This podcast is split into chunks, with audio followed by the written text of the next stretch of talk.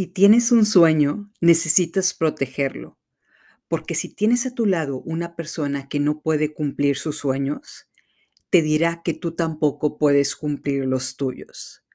Frase de Chris Garner en la película En Busca de la Felicidad.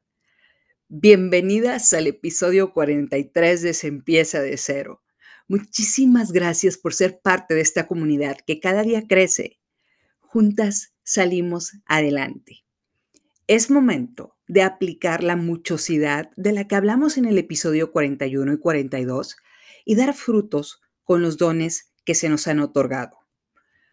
Muchos de los mensajes que he recibido por parte de la comunidad se centran en cómo pasar de ser una empleada de ocho horas diarias a ser emprendedora o empresaria. Durante cuatro temporadas de este podcast, más la adicional, hablamos de las principales amenazas de un emprendimiento, es decir, la falta de liquidez, la falta de vendedoras, a las que llamamos cazadoras, el miedo a dar el primer paso, el quedarnos en una zona de confort, o tenerle lealtad a la pobreza. Esos son los principales problemas que tenemos que enfrentar. En base a varios mensajes que he recibido por parte de ustedes durante estos meses, en los que me dicen que quieren emprender, pero desean saber si hay un paso intermedio para hacerlo. El día de hoy hablaremos de un esquema al que llamaré un esquema híbrido de emprendimiento. Es decir, ¿qué pasa si emprendemos sin tener que hacer todo el trabajo administrativo o la infraestructura que creó ya un empresario. ¿Existe un paso intermedio entre empleado y emprendedor que pueda dar? Esto podría ayudar a recorrer el camino de emprender sin tener una carga administrativa que nos pueda ahogar. Para esto, el día de hoy voy a ponerles un ejemplo de este esquema que denominaremos esquema híbrido. Para explicarlo, Permítanme contarles de una película, En Busca de la Felicidad, de Will Smith, que es una extraordinaria película motivacional, pero tiene mucho contenido de emprendimiento que nos puede ayudar a clarificar este esquema híbrido. Aquí vamos. La película trata de la vida de Chris Garner, un hombre afroamericano que vive con su esposa y su hijo pequeño en San Francisco. Su hijo debe tener algo así como 5 o 6 años. Se ve que batallan para pagar cuentas. Chris decide que va a convertirse en un emprendedor y encuentra una oportunidad que considera grandiosa. Vender escáneres de densidad ósea. Una máquina portátil para que los médicos saquen rayos X directamente en sus consultorios. Es una extraordinaria idea para él, por lo que Chris invierte todos sus ahorros en estas máquinas y decide que se va a hacer rico vendiéndolas. Tenía que vender por lo menos dos máquinas mensuales para poder pagar la renta del departamento y la cuota de la guardería de su hijo. Es decir, para cubrir algunos de sus gastos base. Y nos da la primera lección para cualquier vendedor. Subirse al autobús. Es decir, ir a tantas citas con doctores como les sea posible. Las máquinas no se venden solas. Tiene que ir a mostrarle a los doctores por qué necesitan estas máquinas. Chris parece un vendedor nato, pero se le atraviesa un pequeño problema en su emprendimiento. Los doctores, es decir, sus clientes potenciales, piensan que estas máquinas son muy caras y son innecesarias. Es decir, Chris era un muy buen vendedor, pero no tenía un buen producto. Por lo que Chris entra en un problema serio de liquidez de lo que hemos hablado en este podcast. El problema principal en un emprendimiento es la liquidez. Es decir, Chris no genera suficiente dinero para mantener a su familia porque no ha logrado vender suficientes máquinas. Su esposa trabaja en un hotel como empleada de limpieza y ella tiene que trabajar doble turno para poder cubrir los gastos de su familia. Ella se empieza a desesperar por ser la que tiene que mantener su hogar y sale a, relucir los problemas que tiene con él, ¿no? Los problemas matrimoniales y problemas económicos. Y aquí llega un extraordinario momento con Chris cuando anda en la calle. Yo creo que todas hemos vivido esos segundos que cambian la dirección de tu vida. Chris encuentra a un hombre sonriente, trajeado, bajándose de un Ferrari convertible, y Chris le dice, dime una cosa, amigo, ¿qué haces para ganar tanto dinero y cómo lo haces? Este hombre le contesta, soy cazabolsero, o para hacerlo más sencillo, banquero.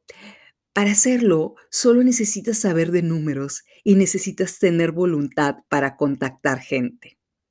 Ojo, este banquero no le contesta, necesitas graduarte de una carrera como financiero con mención honorífica.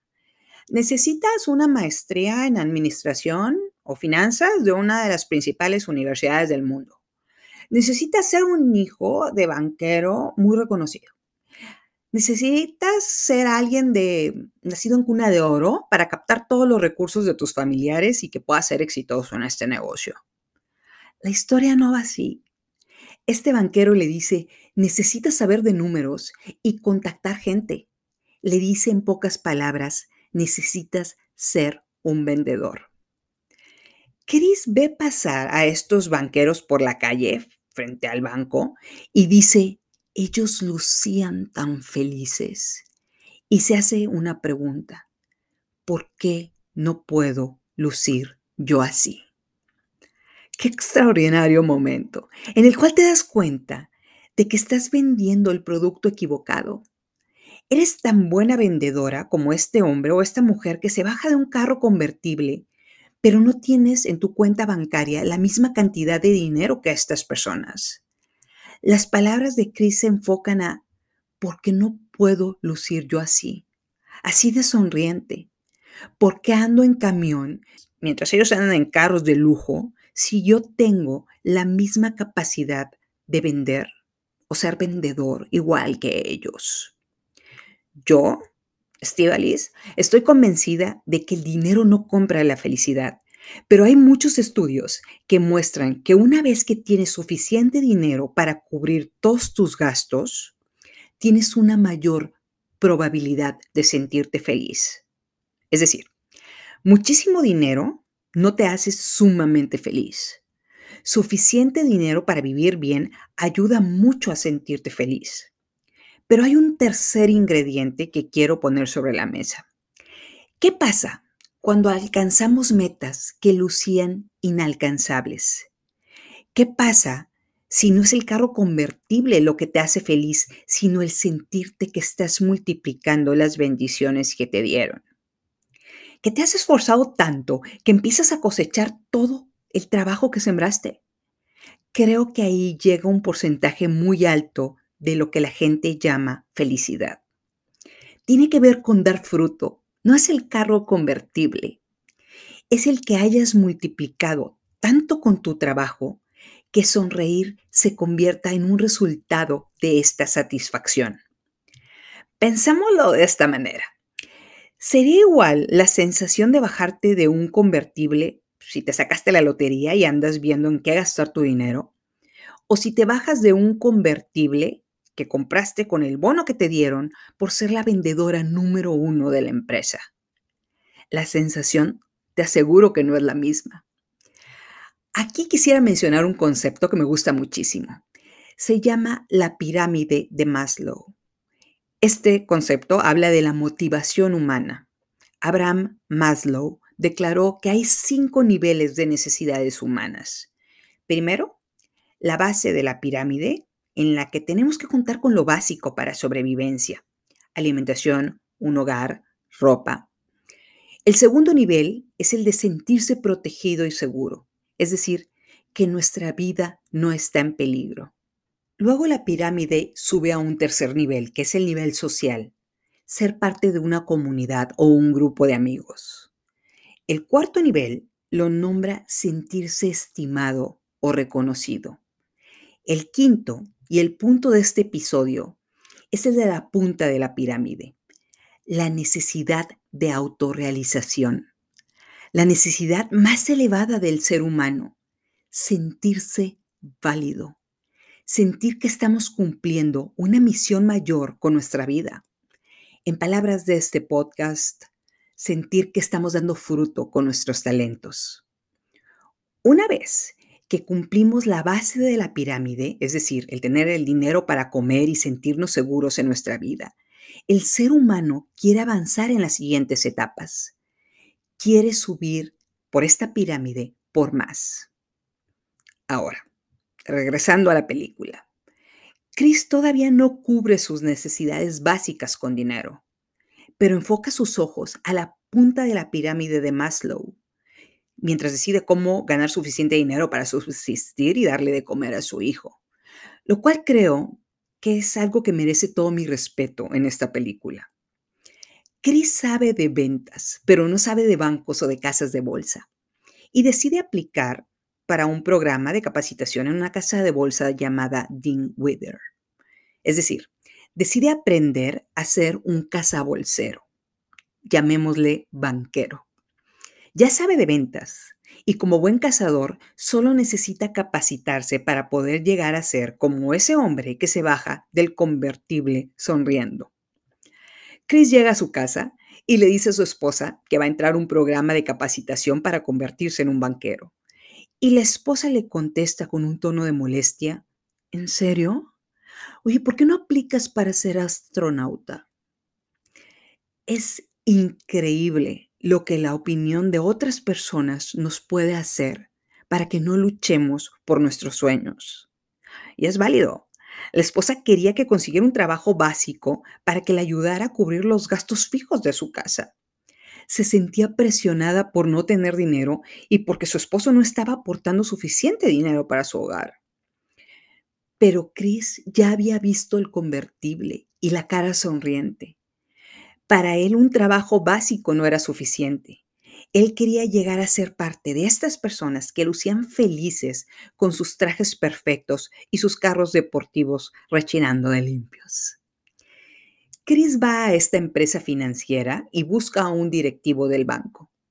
Lo espera diariamente fuera de su oficina hasta que consigue una entrevista, de lo cual hemos hablado en el episodio 2 de este podcast. Es decir, necesitas mostrar interés. Y finalmente Chris consigue la entrevista. Está listo para el siguiente día a las diez y media de la mañana. Chris está pintando su departamento en pantalón de mezclilla y una camisa blanca que parece ropa interior. Y llega a tocar la puerta a la policía para decirle que lo tienen que llevar a la cárcel por no pagar las multas de su carro. Y termina en la cárcel. Firma un cheque para pagar estas multas y tiene que pasar una noche en prisión. Y por más de que trate de convencer a los oficiales que a la mañana siguiente necesita ir a una entrevista muy importante y necesita salir temprano, le responden que tiene que pasar esa noche ahí.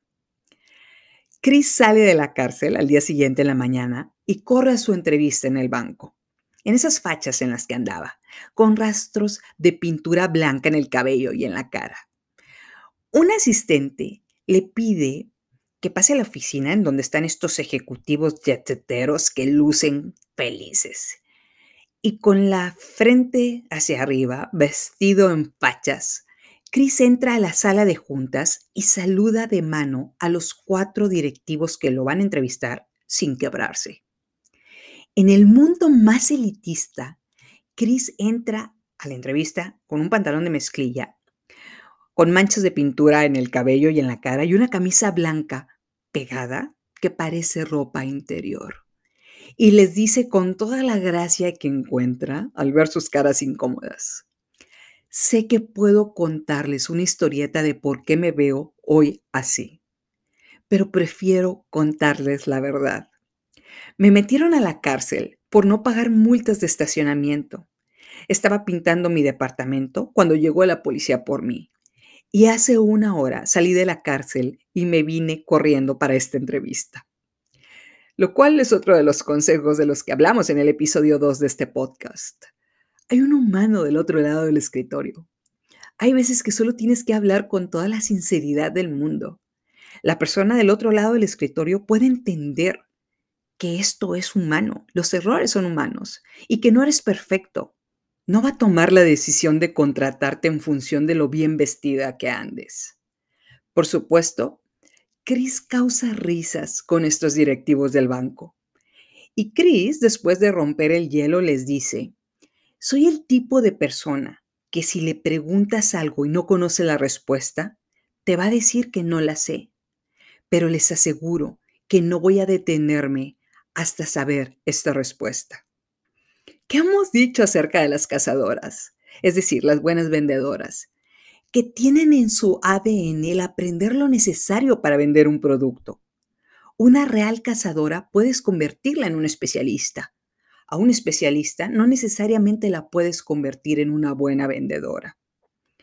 Chris no solamente les habla con humildad, explicándoles la razón por la que está vestido de esa forma, sino que les deja algo en claro. No soy perfecto, no soy perfeccionista, pero tengo toda la voluntad del mundo para aprender. Si yo lo estuviera entrevistando, ahí mismo le hubiera ofrecido el trabajo. No necesitas empleados perfectos, no necesitas empleados que lo sepan todo. Necesitas personas que estén dispuestos a aprender, que puedan solucionar problemas y que sean buenos vendedores. Chris les mostró estas cualidades en esta entrevista más allá de cómo estaba vestido. Y le repite el interés que tiene para convertirse en un financiero. Y lo aceptan en este programa de capacitación para convertirse en un banquero. Pero aparece un problema con el que no estaba contando. Este programa de capacitación en el banco no tiene remuneración económica. Es decir, en seis meses que dura el programa, no le van a pagar absolutamente nada. Por lo que va a decirle a su esposa, que lo aceptaron en este programa, y ella, que seguramente lo ama, le responde con un gesto de desprecio. Eres vendedor y ahora vas a ser aprendiz de vendedor. ¿Se acuerdan de la pequeña puerta en Alicia en el País de las Maravillas? Alicia se tuvo que tomar una bebida para encogerse. Es decir, no puedes entrar a un mundo mágico, un mundo nuevo, entrando a tus anchas con ego. No puedes cruzar a un mundo si te detienes y no cruzas la puerta por hacerle caso a alguien que te dice, vas de mal en peor. Su esposa los deja, se cansó de mantenerlos. Ella decide irse a trabajar a otra ciudad. Chris pudo pensar en este momento de vulnerabilidad yo no me rebajo a ser aprendiz de vendedor. Yo no camino hacia atrás ni para agarrar vuelo. Yo soy el director general de mi empresa de rayos X portátiles. Pero Chris pudo visualizar un mundo mágico si lograba cruzar esa puerta. Para hacerlo, tuvo que encoger su ego. Tuvo que tomar esa bebida para hacerse chico y entrar al mundo bursátil. Pero a veces el inconsciente es un malvado con nosotros. Por lo menos a mí me ha estado tocando la puerta para recordarme muchas cosas en las que tengo que mejorar. Y aquí un ejemplo claro del inconsciente en la mente de Chris. Después de que su esposa los dejó, se va con su hijo a jugar básquetbol a una cancha pública. Su hijo le dice que quiere ser basquetbolista profesional cuando sea grande y Chris le responde con un tono amargo, no serás basquetbolista, acabarás siendo como yo. A esto se le llama la semilla que te sembraron en el inconsciente. Chris le aplica a su hijo la misma dosis de veneno que su esposa le había aplicado a él. Le estaba diciendo a su hijo, serás igual de miserable que yo.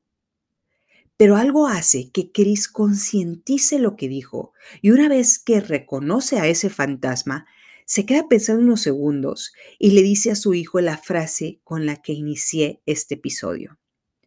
No dejes que nadie te diga que no puedes hacer algo. Si tienes un sueño, necesitas protegerlo, porque si una persona no puede cumplir sus sueños, te dirá que tú tampoco puedes cumplir los tuyos. Si quieres algo en la vida, solo hazlo rompió la cadena de frustración familiar. Es de humanos el proyectar nuestras frustraciones e inseguridades en los demás. Los más cercanos son nuestros familiares. Algunas veces es una espiral generacional en el que se necesita que un eslabón sea suficientemente rebelde para quebrar esa cadena de conformismo. Es necesario que un eslabón de esta cadena familiar se atreva a proteger sus sueños y decir que sí es posible una vida mejor, un mundo mejor. Y si en algo se enfoca este podcast, es en hacer que tú seas ese eslabón. Ahora, Chris decide romper la cadena de insuficiencia en su familia, sin saber si va a tener éxito o no. Ningún emprendedor sabe con seguridad si vamos a tener éxito en lo que hacemos. Pero él sigue vendiendo sus aparatos de rayos X para poder sobrevivir y poder contar con suficiente dinero mientras cursa el programa de capacitación de seis meses en el banco. Y aquí viene mi parte favorita de la película, porque ejemplifica de forma magistral mi punto en este episodio. Eran 24 aprendices los que fueron aceptados en el programa, incluyendo a Chris. El instructor les dice, les vamos a dar las listas de todos los ejecutivos que hay en todo el distrito financiero y les enseña estos edificios que hay alrededor que muestran lujo y opulencia. Les vamos a dar los teléfonos de todos estos ejecutivos desde el portero del edificio hasta el director general. Su trabajo es hablar con todos los posibles clientes de la lista de las 60 empresas más grandes de Estados Unidos. Y además les aclara, algunos de ustedes están aquí porque conocen a alguien importante que los recomendó. Algunos de ustedes creen que son alguien importante. De todos ustedes, solo uno va a lograr que lo contratemos después de seis meses. Solo uno de ustedes logrará ser el que pueda ganar 800 mil dólares al año en comisiones. Este instructor les enseña un libro y les dice que aparte de buscar clientes, van a tener que estudiar finanzas para presentar un examen y lograr la certificación. Además, les dice un dato muy relevante. Les dice en voz alta, el año pasado uno de los practicantes logró una calificación de 96.4 en este examen. Déjenme decirles algo, no fue el hombre al que contratamos. Qué momento tan increíble. Este instructor les dice, aquí no necesitamos genios, ni ratas de biblioteca o genios financieros. Aquí necesitamos vendedores. Además, les aclara el procedimiento con unas palabras sencillas. Ustedes irán de pesca y traerán a esos pescados. Nosotros vamos a freírlos. Permítanme repetir esta frase. Ustedes irán de pesca y traerán a esos pescados. Nosotros vamos a freírlos. Ustedes tendrán que hacer lo necesario para presentarles nuestro paquete de inversiones a los prospectos y nosotros nos encargaremos del resto. Esto, mi estimado 19%, es el emprendimiento de forma híbrida. El ser emprendedor y empleado al mismo tiempo sin tener que cargar con la administración de una empresa. Permítanme explicárselos de esta manera. Hay una empresa que se llama vendotucasa.com. Contratan a 10 vendedoras y les dicen, vayan a conseguir clientes. Aquí tenemos 5,000 casas en venta en nuestro catálogo. Es decir, vayan de pesca. Cuando tengan los pescados en la mano, nosotros los freímos. Vendotucasa.com ya es una empresa establecida, paga impuestos, tiene empleados, tiene una plataforma. A las 10 vendedoras que contrataron les pagan una comisión del 3% del valor de la casa que vendan. Es decir, tú decides cuánto quieres ganar. Si estás buscando clientes todo el día, seguramente vas a ganar mucho dinero. Entre más millonarios los clientes que consigas y compren más casas caras, la comisión que te pagaremos por el 3% de la casa vendida será enorme. De igual forma, El Lobo de Wall Street, que espero que ya hayas escuchado mi audiolibro, El Lobo y la Caperucita de Wall Street. Jordan toma el teléfono y hace cientos de llamadas. Les vende a las personas un sueño. Estos inversionistas no vinieron a él, él los buscó. Es decir, Jordan se llevaba una comisión por cada cliente que traía a la empresa financiera. Por supuesto, el lobo de Wall Street resultó un estafador, pero Chris Garner representa al banquero que trae los pescados a la casa de bolsa y esta empresa financiera los administra. Chris entiende que solo es un vendedor. No se necesita ser un genio financiero, lo que me lleva a una verdad absoluta. Los trabajos mejores pagados son los de los mejores vendedores. No les pagas más a los más estudiosos. En la película se ven a los banqueros con carros convertibles, porque tenemos que mostrar riqueza para que los clientes quieran tener esos carros convertibles invirtiendo con nosotros. Pero la corredora de bienes raíces compra un carro normal, pero es probable que gane más que el banquero. O la vendedora de poliuretano que anda tocando puertas para vender el producto a industrias, o la vendedora de tiempos compartidos que está en el aeropuerto de Cancún, o la vendedora de piñatas que contacta a todos los supermercados de Estados Unidos y les dice que hay un mercado latino que quiere una piñata para sus hijos. El éxito de un emprendimiento llega cuando juntas un buen producto o servicio con un muy buen vendedor. Por supuesto que influyen más factores como el servicio postventa o las tendencias de mercado, pero el mayor porcentaje del éxito es cuando juntas un buen producto con un muy buen vendedor. Chris explica en la película cómo lo entendió. Dice, necesito diariamente un número alto de llamadas para tener un alto número de clientes potenciales, lo que me llevará a tener un alto número de clientes, lo que me llevará a lograr que me contraten. Ya que el banco cobre comisiones, verán que soy la mejor opción entre todos los candidatos. Vaya forma de entender que el puesto se lo darían al que trajera más pescados. Además, tenía que competir con gente que podía tener muchos conocidos millonarios. Y además Chris tenía otra restricción, el dinero y el tiempo. Ya lo habían sacado de su departamento, ya no tenía dinero para pagar noches de moteles. Lo que los otros practicantes hacían en nueve horas, él lo tenía que hacer en seis horas porque tenía que pasar por su hijo a la guardería e ir a buscar dónde dormir. Entonces, llega a la conclusión que no podía tomar descansos entre las llamadas que hacía para buscar clientes en la casa de bolsa. No tomaba agua, porque si tomaba agua, tendría que ir al baño, lo que lo haría perder tiempo.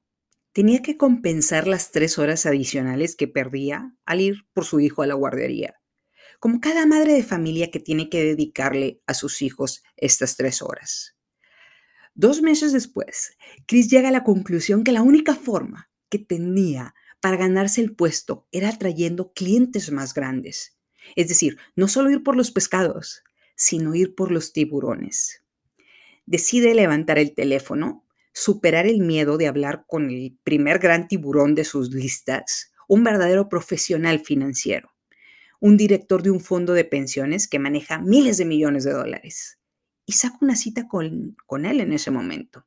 Hablando casual, pidiendo una cita como si se tratara de algo sencillo. Este tiburón le dice que se apure para llegar a su oficina en ese momento porque quiere ver el juego de los 49 de San Francisco. Pero Chris pierde la oportunidad de, entrevistarse con él cuando va saliendo del edificio rumbo a la cita y un instructor le pide que estacione su carro. Chris pudo frustrarse y no presentarse a trabajar al día siguiente. Chris pudo decir que el mundo era injusto. Chris pudo gritarle, amargado, a todos sus compañeros a su alrededor, que traía cinco dólares en la cartera para sobrevivir, mientras muchos de ellos eran hijos de banqueros millonarios. Que había un complot en su contra, que sobrevivía en moteles o en lugares en los que albergan a los que viven en las calles. Amargarse por la desigualdad de condiciones económicas o sociales pero no lo hace. Sigue luchando. Decide ver esta situación como una oportunidad en lugar de una injusticia. Sabe que este tiburón que quiere como cliente, es aficionado de los 49 de San Francisco. Por lo que una semana después se sube al camión y lleva a su hijo a la casa de este tiburón unas horas antes del juego para disculparse por no haber llegado a la cita. Este tiburón le responde que no hay problema y de la nada los invita al palco que tiene en el estadio. Por ver una oportunidad en lugar de una injusticia, termina en un palco con su hijo viendo un juego de fútbol americano con varios de los hombres más ricos de California. Chris piensa, este hombre es mi boleto para conseguir el puesto en el banco y le pide que invierta con él su dinero. Pero el tiburón, que ha sido muy amable con él, le responde que no hay forma de que vaya a invertir el dinero de su empresa en esta casa de bolsa. Lo invita a que se relaje y vea el juego de los 49. Chris se entristece por esta negativa levanta los pedazos en los que se quebró por la frustración y aprovecha para platicarles de las oportunidades de inversión a todos los hombres que están viendo el juego en el palco. Y decide ir por las cuentas de todos ellos. Después del juego, les habla por teléfono y los convence de invertir en la casa de bolsa. No pescó al tiburón, pero fue por todos esos pescados. Eso era lo que necesitaba, de eso se trataba. En sus tiempos libres estudiaba para pasar el, el examen, un requisito indispensable. Es decir, trabajaba, hacía citas, salía corriendo para ir por su hijo a la guardería, iba a ver dónde podían dormir, si en algún motel o en algún baño público o en algún lugar de la caridad. Andaba con su traje en una bolsa de plástico para todos lados y cuando sus compañeros le preguntaban por qué traía una bolsa, y una maleta para todos lados, él contestaba que iba a irse de viaje para jugar golf con unos clientes potenciales. No les gritaba, mi hijo y yo no tenemos dónde dormir. Todos los días tengo que buscar un lugar para dormir porque no tengo dinero para pagar un lugar. Y entre estos lugares de beneficencia para personas que viven en la calle, logra llegar al día final de su entrenamiento como banquero.